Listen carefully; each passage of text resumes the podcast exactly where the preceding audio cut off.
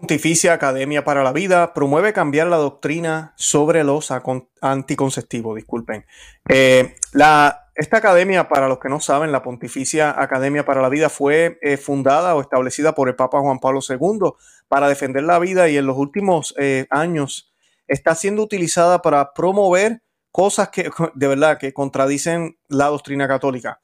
Yo le llamo a esta gente, ellos lo que hacen es, y, y es triste, pero es así, lo que hacen es tocar, es como cuando tú quieres probar el agua, tú metes el pie, vas para la piscina, por ejemplo, y metes el pie en el agua para ver si está fría, caliente, ¿verdad? Y eso, eso es lo que hacen esta gente. Y a la misma vez, lo que logran hacer es que insertan este tipo de ideas, las tratan de ir promoviendo y llevando, y ven, y, y que se vea el contraste. O sea, estas ideas ahora se pueden hablar dentro de los círculos católicos de una manera que no se podían hablar en el pasado, que era imposible. Que una pontificia academia o cualquier instituto o organización cercana al Vaticano pudiera tocar un tema que vaya en contra de las doctrinas católicas sin que fueran regañados, sin que fueran auditados, podríamos decir en palabras coloquiales, sin que recibieran una crítica o incluso una condenación por parte del Papa o algún eh, cardenal o algún otro grupo que estableciera que estos organismos se estaban alejando de la fe cristiana. Si usted mira la historia de la Iglesia Católica, hay muchísimos, muchísimos ejemplos de esto, cuando universidades, colegios, eh, grandes teólogos, sacerdotes, movimientos que comenzaban a tener ciertas tendencias que contradecían la doctrina de la Iglesia Católica, la reacción de Roma era una reacción muy fuerte y dura contra esos grupos y esas personas y siempre le exigían una corrección, un arrepentimiento y una declaración de lo que realmente enseñaba la Iglesia Católica. Obviamente, los tiempos que estamos viviendo ahora, eso no va a pasar ni va a suceder, pero vemos cómo la Pontificia Academia para la Vida, que es muy cercana a, la silla de Roma, que está en Roma, eh, que fue establecida por un papa, eh, no es la primera vez que habla cosas de esta forma, que dice cosas de esta manera. Ellos hablaron también de la homosexualidad no va mucho, eh, hablaron también de las interpretaciones de cómo la Biblia tenía que ser reinterpretada una vez más. Eh, eh, ahorita están hablando ahora de cambiar la doctrina sobre los anticonceptivos y pues esos son los tiempos que nos han tocado vivir y es lo que está sucediendo y es lo que vemos que incluso se ve como, como si hubiera algo en el ambiente que se busca promover este tipo de ideas ideas nuevas, ideas, es básicamente como decir, la iglesia se equivocó por dos mil años y ahora en el 2022 por fin el Espíritu Santo está obrando y ahora sabemos qué es lo que realmente el Espíritu Santo quería y por ende lo vamos a realizar. Esa es básicamente como la mentalidad que tienen estos modernistas, que piensan que puede reinterpretarse las cosas. Entonces no tuviéramos un catolicismo de dos mil años. Porque cuando el Señor dijo, mi palabra no pasará, es porque iba a ser una palabra fuerte, contundente, que sin importar los signos de los tiempos y los cambios que hubieran alrededor nuestro y todo lo que esté sucediendo en la atmósfera, en el universo, en los cielos, en la tierra y hasta en los infiernos, siempre iba a estar vigente, aplicable, siempre iba a estar fuerte y efectiva. ¿Por qué? Porque es la palabra de Dios. Pero lamentablemente hoy en día eso no es lo que piensan estos modernistas, porque es que ellos no son cristianos, ellos son y son, es así de sencillo, servidores del diablo. Eso es lo que son, servidores del diablo. Y eso es lo que vamos a estar hablando hoy, de la Pontificia Academia para la Vida y cómo ya ha dejado de defender la vida.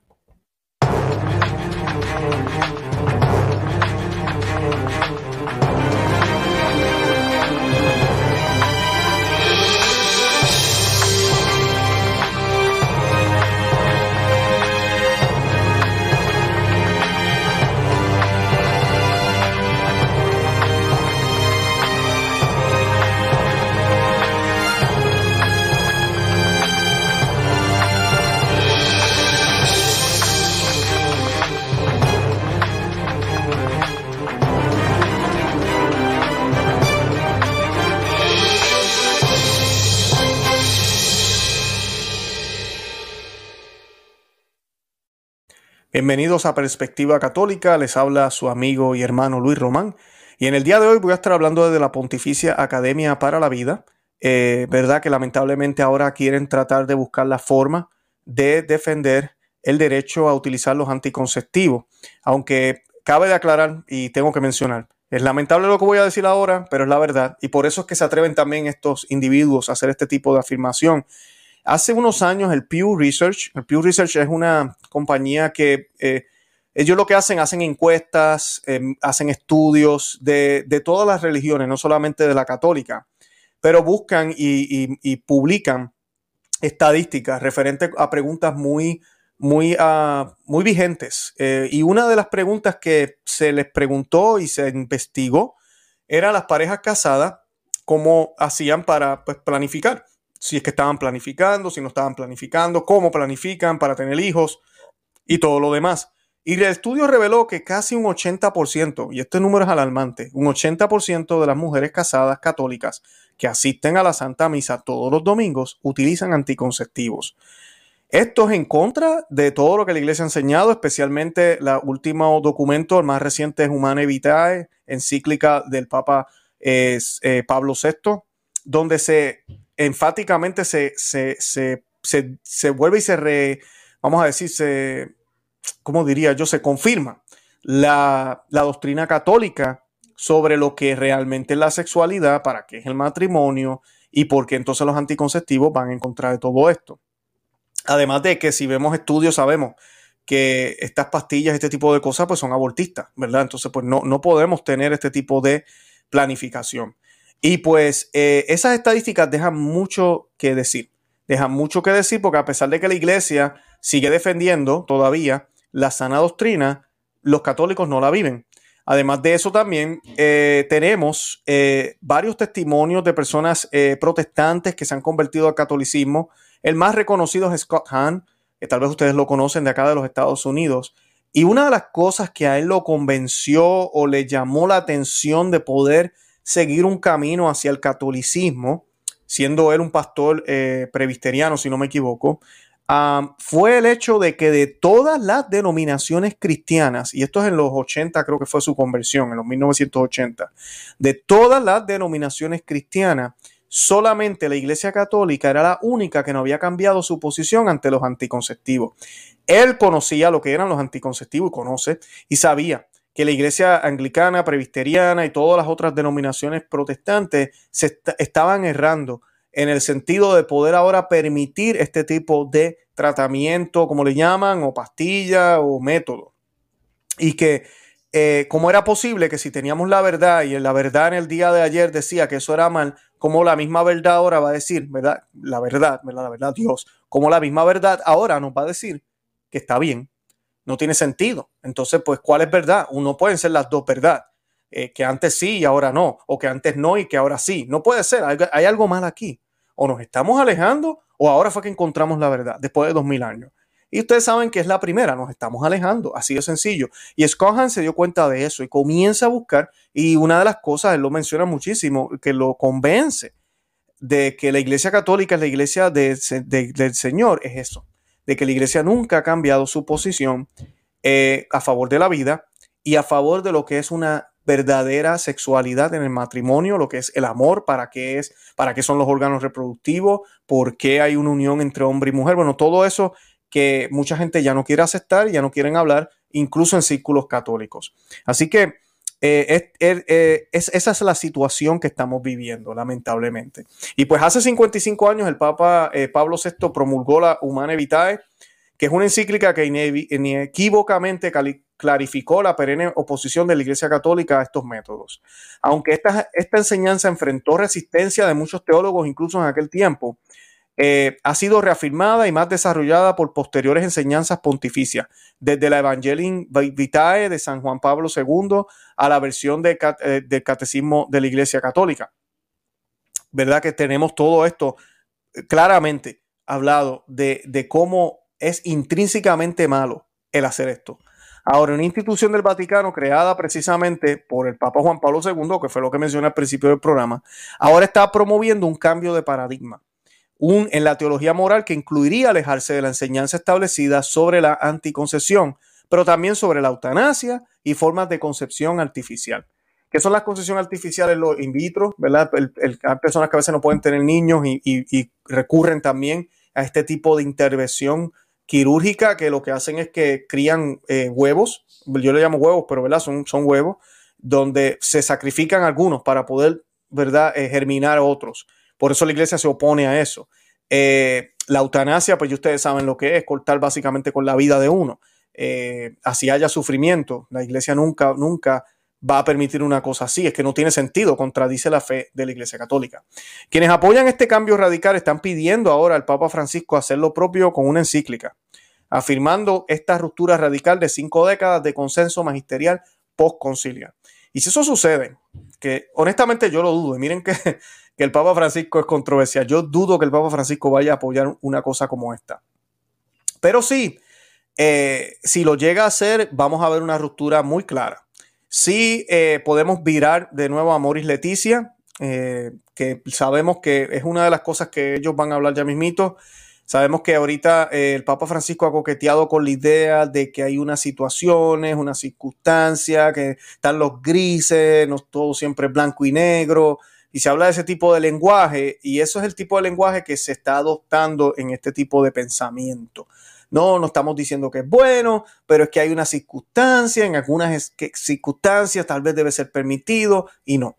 El Papa Juan Pablo II, en el documento que mencioné hace un momentito, eh, déjame buscar aquí, eh, Evangelium Vitae y también Veritatis, se me olvidó el nombre, eh, ahorita, no me acuerdo, disculpen, pero son encíclicas del, del, Papa Juan Pablo II que afirman que hay cosas que son malas, punto son malas. Por ejemplo, matar. Matar es malo.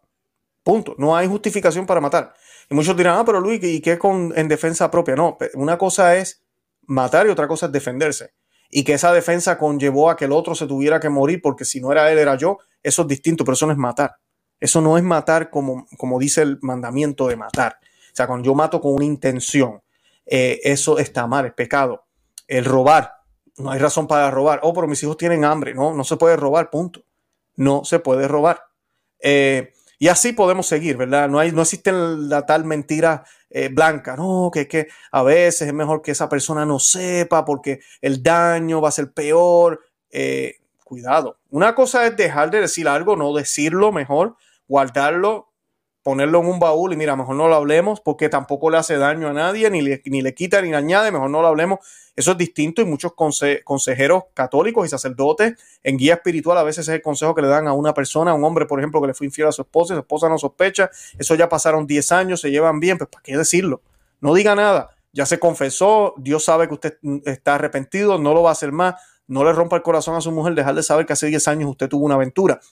Ese tipo de consejos se dan, eh, pero una cosa es no decirlo y otra cosa es mentir. Mentir no hay excusa. Y no existe la tal cosa de mentira blanca. Eh, no, no existe, punto, se acabó. Así que eh, e-, ese es el tipo de cosas que la iglesia siempre ha enseñado. Existe el mal, existe el verdadero mal y es malo siempre sin importar las circunstancias.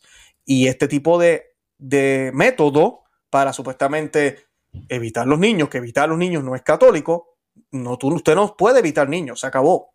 Cualquiera que esté allá afuera pensando, pero la iglesia también aprueba métodos naturales, uh, cuidado, Cuidado, eso es bien modernista.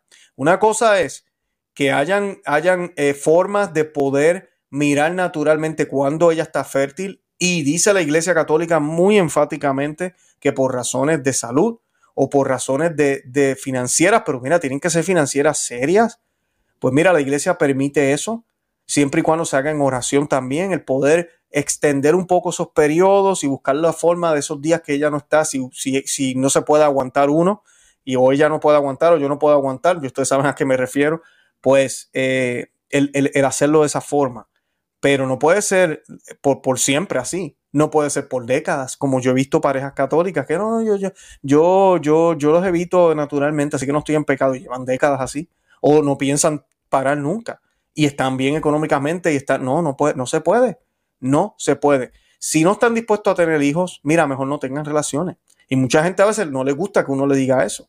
Pero esa es la respuesta que le daban los sacerdotes antes del concilio. Esa es la respuesta que te daba cualquiera. Oh, mira, mi esposa se puede, puede morir si tiene más hijos, tenemos que tomar anticonceptivo. No, mira, mi hijo, no la toques. Si tú sabes que ella se puede morir si va a tener el próximo hijo, llegó el momento de, ser célibes completamente en el matrimonio, llegó el momento de dedicarnos más a la oración y buscar formas de unirnos que no tengan que llevarla a la sexualidad y se acabó. Ah, pero es que yo solo tengo 40 años. ¿Y qué? ¿Y qué? ¿Y qué? Hay muchísima gente que vive toda la vida sin tener que hacerlo y no se mueren. Así que ese tipo de, cosas que yo estoy hablando aquí ahora es lo que ya no se habla, ya no se dice. Y es lo católico, es lo que se enseñaba en el pasado. Dice eh, que le están pidiendo al Papa esto. Eh, y pues eh, ellos están, ellos quieren que el Papa afirme esto. Esto se encuentra incluido en un reciente documento publicado por la Pontificia Academia para la Vida, institución creada, como dije ya, por Juan Pablo II en 1994 para estudiar y proveer guías sobre los principales problemas de biomedicina y de la ley relacionada a la promoción y defensa de la vida, sobre todo de la relación directa que tienen con la moral cristiana y las directivas del magisterio de la Iglesia. La Pontificia Academia para la Vida presenta eh, eh, este documento que se llama Ética Teológica de la Vida, Escritura, Tradición y Desafíos Prácticos, una síntesis de 528 páginas en un seminario teológico auspiciado por la Pontificia Academia para la Vida, eh, como una contribución que elabora una visión cristiana de la vida, exponiéndola desde la perspectiva de una antropología adecuada a la mediación cultural de la fe en el mundo de hoy. La introducción del documento ha sido escrita por el Monseñor Vicenzo Paglia, presidente de la Pontificia Academia para la Vida desde el 2016.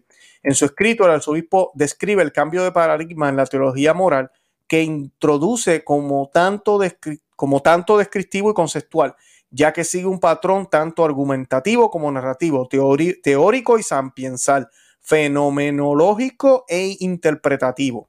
El texto realiza un cambio radical pasando, por así decirlo, de la esfera al poliedro, continúa el Monseñor Paglia. Este no es un manual de fórmulas o un catálogo de casos que puedan ser sacados del contexto del argumento general. Se trata más bien de una exposición fundamental de la visión cristiana de la vida, ilustrada en sus aspectos existenciales más relevantes para el carácter dramático de la condición humana y abordada desde la perspectiva de una antropología adecuada a la mediación cultural de la fe en el mundo actual. Eh, toda esa palabrería es la que ellos dicen. Parte de este cambio de los enfoques anteriores en la teología moral está ligado, afirma el texto, al criterio, al criterio rector del diálogo amplio, que incorpora intencionalmente las perspectivas no solo de varias posiciones teológicas, sino también de no católicos y no creyentes. Y aquí está el problema, que yo lo he mencionado muchísimo en muchísimos programas. O somos la luz del mundo o dejamos que el mundo nos ilumine a nosotros y nos oscurecemos. Porque eso es exactamente lo que están haciendo. Tenemos en este grupo, en estas opiniones, en este criterio, también la de no católicos y no creyentes. Y mira, yo no estoy diciendo que no hay, que no hay buenos doctores que no son católicos, yo no estoy diciendo que no puedan haber buenos abogados que no son creyentes, yo no estoy diciendo eso, pueden ser muy buenos, pero la realidad es, es que cuando una persona tiene a Dios como su guía y realmente lo vive, porque también hay muy malos doctores católicos y muy malos abogados cristianos, los hay. Eh, pero una persona que es coherente con su fe y, trabaja su, trabajo, su vocación de una manera coherente, va a tomar todas sus decisiones coherente a la verdad. Y aquí no se trata de ser mejor o peor, aquí se trata de realmente vivir la verdad, llevar y atraer hacia la verdad y caminar hacia la verdad, que es Dios. Y estas personas no tienen la verdad. Podrán ser buenos doctores, podrán dar algunos algunas cosas que tal vez podamos mirar y, oh, qué chévere, pero no, no pueden ser considerados para darnos una opinión cuando ni siquiera creen en Dios. Y algunos de ustedes me dirán, pero Luis, entonces tú no estás dispuesto a escuchar la opinión de alguien eh, que no sea católico. Depende del tema, depende del tema. Y lo otro importante es que, ok, tengo la opinión del no católico, el no católico dice tal cosa, yo tengo que mirar qué es lo que dice la visión católica, qué es lo que dice Dios. Ejemplo práctico, si usted lee la suma teológica de Santo Tomás de Aquino, Santo Tomás de Aquino se refiere siempre al filósofo. El filósofo es Aristóteles y él utiliza muchísimo a Aristóteles. Aristóteles es genial cuando habla de moral, cuando habla de muchísimas cosas, pero hay momentos donde eh, Santo Tomás de Aquino tiene que corregir incluso a Aristóteles o tiene que adaptar lo que él está diciendo a un modo más cristiano. Que, ¿Por qué? Porque esa es la verdad. Aristóteles no tenía la verdad completa. Él sabía que había un ser, que había un ente, pero no sabía que era un dios trino. Eso no lo podía saber. Así que Santo Tomás de Aquino tiene que incorporar esa riqueza eh, que teníamos, que tenían los griegos en términos de la filosofía con lo que es la teología. Tenemos que tener un conocimiento, sí, humano, claro que sí, pero combinarlo con lo revelado. Y si quitamos la parte revelada para solamente con nuestros propios sentidos tratar de definir la verdad que trasciende y que no solamente es aquí en la tierra, nos vamos a ir para abajo y nos vamos a escocotar, pero bien escocotados, porque es que no hay forma. Nosotros no tenemos la capacidad para poder entender lo que transciende por encima de lo que nosotros somos, o de lo que vemos, o de lo que vivimos. No, hay forma, es imposible.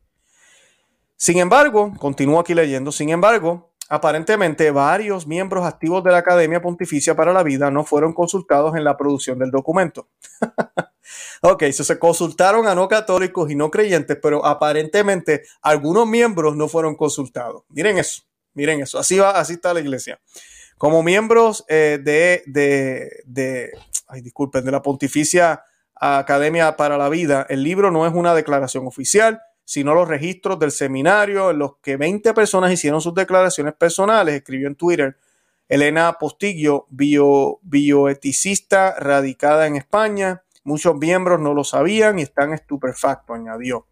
Eh, que, pues que bochinche, ¿verdad? Como dicen en Puerto Rico. El Monseñor Paglia indica también que el texto fue preparado para coincidir con el 25 aniversario de la promulgación de Evangelium Vitae, la encíclica con la que Juan Pablo II reafirmó la oposición de la Iglesia Católica a la anticoncesión y que subrayó su conexión en contra de la cultura de la muerte. Esto no fue una coincidencia, escribió el arzobispo, sino que fue el hecho con una intención precisa. y es lamentable, bien lamentable para muchos teólogos difícilmente lo contenido en el reciente documento eh, podría considerarse un desarrollo genuino de Evangelium Vitae o para el caso de todo el cuerpo de enseñanza magisterial pontificia posterior a Humane Vitae. La prensa italiana confirma que el documento se separa de forma significativa de la enseñanza actual de la Iglesia Católica sobre la anticoncepción. El documento apunta que habría condiciones y circunstancias prácticas que habrían que harían irresponsable la decisión de general, se lee en una traducción del documento, por lo que una pareja casada podría decidir recurrir con una elección sabia a técnicas anticonceptivas, obviamente excluyendo las abortivas. ¿Ven lo que les estaba diciendo? que hay una circunstancia donde la eutanasia puede ser permitida, o que bendito, eh, ellos no pueden tener niños, pero mira, tal vez de esta manera, o, es que las circunstancias de ellos eh, los hace difícil el, poder tener más hijos, y pues eh, ella no es creyente y él sí, entonces él quiere ser célibe, pero ella dice que si mm, no, la, no la ama en la cama también, pues lo va a dejar y pues tienen, tienen hijos de por medio, los hijos van a sufrir, pues, pues es mejor que sí tengan esos momentos, pues tienen que haber entonces anticonceptivos, buscan la forma, lo que decía al principio, para excusar lo que no está bien y nunca va a estar bien bajo ninguna circunstancia. En una entrevista con la revista América, el sacerdote jesuita Carol Casalone, miembro de la Pontificia Academia para la Vida desde el 2017 y uno de los que trabajó en el borrador del texto, describió el seminario y el libro resultante como un esfuerzo por aplicar la visión orgánica de la aproximación moral del Papa Francisco a los temas de bioética. Escuchen bien, estas son las palabras de él. Si unes todo lo que ha dicho Francisco, entonces veréis que hay, que hay acentuaciones muy nuevas por ejemplo, en relación a la conciencia, frente a la norma y al discernimiento ético en su conexión con el discernimiento espiritual. Y esto es a la vez nuevo y en continuidad con la tradición. Esto es lo que estamos tratando de decir. Como teólogos morales, continuó el padre Casalones, debemos preguntarnos por qué estos temas tan controversiales siguen siendo motivo de malestar y hasta desolación entre los creyentes. Nos dimos cuenta de que para llegar a una mejor comprensión de estas cuestiones teníamos que abrir un diálogo y en este enfoque dialógico debemos tener en cuenta lo que el pueblo de Dios entiende y siente. vamos con la democracia ahora en la iglesia también. Son temas, claro que son temas difíciles, claro que son temas que molestan. ¿Y sabes qué, padrecito? Van a seguir molestando. Van a seguir molestando porque es que las pasiones, estamos en, somos débiles. A mí, usted tiene una hermosa esposa, usted tiene un, esposo galante, ustedes se aman. A mí, quien no quisiera todo el tiempo. A mí, mucha gente es así pero está el pecado de la lujuria. También tenemos que practicar la prudencia y tenemos que controlarnos. No, todo el tiempo puede ser comer, comer, comer. No está bien. Y claro que molestan este tipo de cosas. Puede sentirse incómodo, puede eh, frustrar a mucha gente que tal vez no conocen la fe o gente que entra a la iglesia de por sí. Pero si entendemos que vivimos en un peregrinaje y que siempre van a haber cruces y que esta puede ser una de mis cruces y que esa cruz yo debo tomarla con amor, yo no voy a tener ningún problema en aceptar lo que Dios ha designado para mí. Si los órganos reproductivos son para reproducir. No puedo tener más hijos, pues entonces no tengo relaciones sexuales. Uy, pero es que es bien rico. Uh, las hormonas. Uh, que aquello. Bueno, pues me aguanto. No me queda de otra. Pero eh, no, eso de estar evitando hijos no lo puedo hacer. No lo puedo hacer, se acabó. Eh, lamentablemente no queremos decirle la verdad a la gente.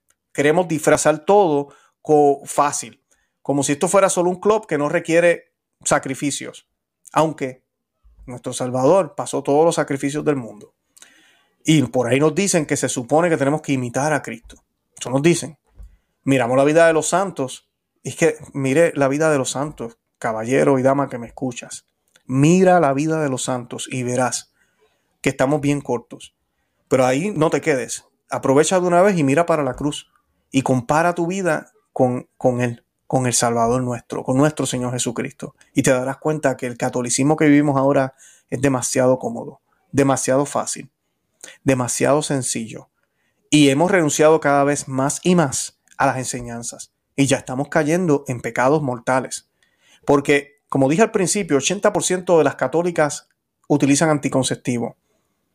Y estoy seguro que un por ciento bien alto de esas católicas van y comulgan todos los domingos en pecado mortal. Aquí tienes sacrilegio, aquí tienes apostasía, aquí tienes problemas graves, aquí tienes personas tomando y comiendo el veneno puro porque no están en gracia. Y tienes personas abusando de lo que es algo bonito, que es para poder procrear, abusando de ello. Quieren el gustito, pero no quieren que surja nada. Y eso no se puede. Eso no está bien. Nuestro Señor Dios todo lo que es necesario lo hizo placentero. Usted cuando duerme se siente rico, ¿no? Dormir es buenísimo. Uno se acuesta y dice, ay, qué rico, Señor, gracias porque puedo dormir. Claro, pero no la pases dormido toda la vida. Vas a caer en, el pecado de la pereza. No puedes estar durmiendo todo el tiempo. Tú duermes porque tienes que descansar y es necesario que recargues energías. El comer igual. Hay platos exquisitos, hay postres exquisitos, pero yo tengo que controlarme sabe rico, sabe bueno, quisiera comer todo el tiempo tal cosa, aquello y lo otro, pero tengo que controlarme. Exactamente lo mismo con las relaciones sexuales. Y tiene que haber un fin. Tiene que haber un fin. El fin de, de la sexualidad es tener hijos. Punto. Ayuda al amor, sí, claro que sí. Pero el fin específico es la procreación. Y eso la iglesia lo decía sin ningún problema antes. Ahora no, ahora hay mucho problema con decir esa verdad. Este sacerdotito dice, no es relativismo. Es la dinámica de la comprensión de los fenómenos y la ciencia. El Sol no gira alrededor de la Tierra. De otra forma no habría progreso y todo se quedaría quieto, incluso en la teología. Piénselo, dijo este hereje apóstata y, tonto. Así hablan ellos. Así hablan ellos. Y te hacen sentir como que, ah, pero es que ustedes se quieren quedar lo que... Pues sí, es la verdad. Y la verdad no cambia. La pared blanca es blanca. Pero no se queden ahí, el sol gira alrededor de la Tierra. No, la comparación que hizo la Pontificia Académica para la Vida sobre la enseñanza católica respecto a la anticoncepción con la inexacta teoría del geocentrismo tiene precedentes. En 1964, escuchen en esto, el Papa Pablo VI retirará la pregunta retirará la pregunta sobre la concepción artificial, la retiró del Concilio Vaticano II. El cardenal belga Leo Joseph Suenes dijo en un discurso crítico al respecto, diciéndoles ruego, mis hermanos obispos, evitemos un nuevo caso Galileo, uno es suficiente para la iglesia. El purpurado también se opuso a la promulgación de Humana Vitae de, Pablo VI cuatro años después. Claro, ellos piensan que esto es un error. Eso es lo que piensan los modernistas. Y van a tratar de sacar casos así que con lo de Galileo, si usted se sabe bien la historia, no es lo que nos dicen por ahí. No es lo que nos dicen por ahí. En su introducción al nuevo documento, Monseñor Paglia describió el libro como un servicio al magisterio que brinda argumentos de apoyo al magisterio eclesiástico y un estímulo a la búsqueda de una convergencia pastoral de compromiso teológico sin querer limitar en modo alguno la legítima confrontación de opiniones. Al concluir su reseña para la Civita Católica, la revista Jesuita Internacional, el padre Jorge José Ferrer sugirió que el libro de la Pontificia Academia podría ayudar a contribuir a futuras intervenciones magisteriales que hagan que la enseñanza de la Iglesia sobre la ética de la vida sea cada vez más profunda y adecuada ahora tenemos que adecuar la verdad. Eso es lo que dicen esta gente. Incluso planteó la hipótesis de que el Papa Francisco pronto podría emitir una encíclica o una exhortación apostólica sobre la bioética, que tal vez podría titular Gaudium Vitae, que significa la alegría de vivir.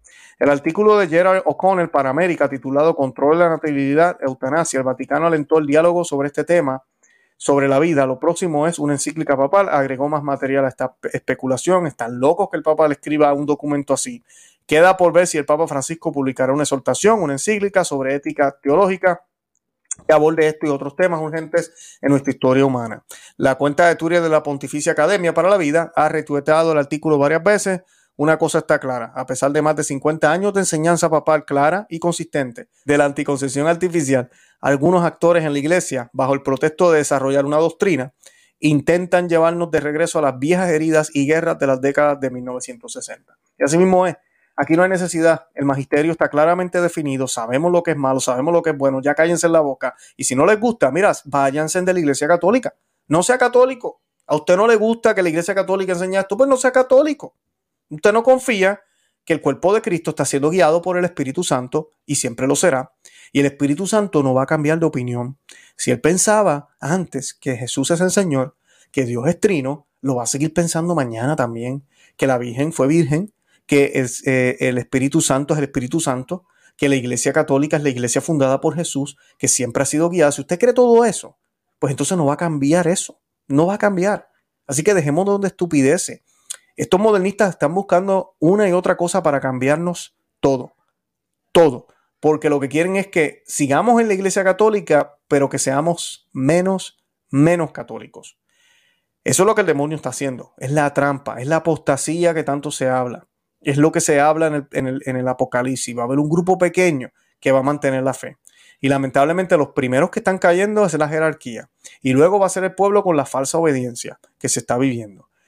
Y, así vamos a seguir, porque la gente no ve, no mira, no quieren escuchar, no quieren saber, piensan que la iglesia empezó después del concilio, se olvidan del pasado, de todo lo que se dijo antes, de todo lo que dice la Biblia, y no quieren escuchar, no quieren darse cuenta que no se trata de que cada tiempo el catolicismo es distinto, se trata de que en cada tiempo estamos llamados a ser a imitación de Cristo, quien nunca tuvo un principio ni un final, es el alfa y el omega y que nunca pasará, siempre será el mismo, ayer, hoy y siempre. Y así mismo sus enseñanzas lo son. Y así, imitación de Cristo, tú y yo estamos llamados a ser siempre. Yo los invito a que oren por todo esto. Es lamentable ver este tipo de noticias y lamentable ver que sea desde Roma, ¿verdad? Que surjan este tipo de cosas y que no veamos una aclaración por parte, pues, de, de, de pues del, Vaticano, de Roma, de los, que, de los que manda, del jefe, como dicen por ahí, ¿no? Eh, sabemos que eso no va a pasar, pero oremos a Dios para que pues no se dé lo de la encíclica, porque sería horrible, y que el Señor nos ilumine y nos ayude a darnos cuenta que no siempre todos los que están vestidos en sotana o los que ocupan estos puestos en estos lugares se las saben todas, porque de verdad que no. Pueden estar errados, pueden pecar, y ellos necesitan nuestras oraciones también para que salgan del error. Y nosotros tenemos que estudiar nuestra fe para no caer en estas trampas. Yo los invito a que se suscriban aquí al canal a Perspectiva Católica con Luis Román, que también le den me gusta al programa, que lo compartan. Estamos también en Conoce, Ama y Vive tu Fe en YouTube. Muchos tal vez se están preguntando, Luis, otro programa más por acá, ¿qué pasa con Conoce, Ama y Vive tu Fe? Bueno, pues YouTube nos tiene censurados por una semana. Así que seguiré hablando por este medio en esta semana. Así que déjenle saber a otros que estamos por acá. Nosotros tenemos casi 200 mil suscriptores en, en Conoce, Ama y Vive tu Fe invito a la gente a que se suscriba a este otro canal, eh, que no tenemos tantos, ¿verdad? Tenemos alrededor de unos 40 mil o 41 mil, creo que son. Así que pues eh, déjenle saber a otros que estamos por acá para que más personas también se suscriban a este medio. Muy pronto vamos a comenzar otra vez en Conocer a My tu Fe, pero pues siempre estamos en ambos. Eh, pero ahora que nos han querido callar la boca porque no quieren que hablemos la verdad, allá en Conoce, Ama y Vive tu Fe, pues tenemos este otro medio para poder seguir gritando y haciendo ruido. También los invito a que se suscriban eh, a Conoce, Ama y Vive tu Fe en Facebook, Instagram y Twitter y que nos sigan por los miembros cristeros, cualquiera que quiera apoyarnos eh, de alguna manera. Por favor, mire las opciones y así pues me da eh, la oportunidad de agradecerle de cierta forma por el apoyo que nos dan. Y de verdad que los amo en el amor de Cristo y Santa María, ora pro nobis. Que Dios me los bendiga. Bye bye.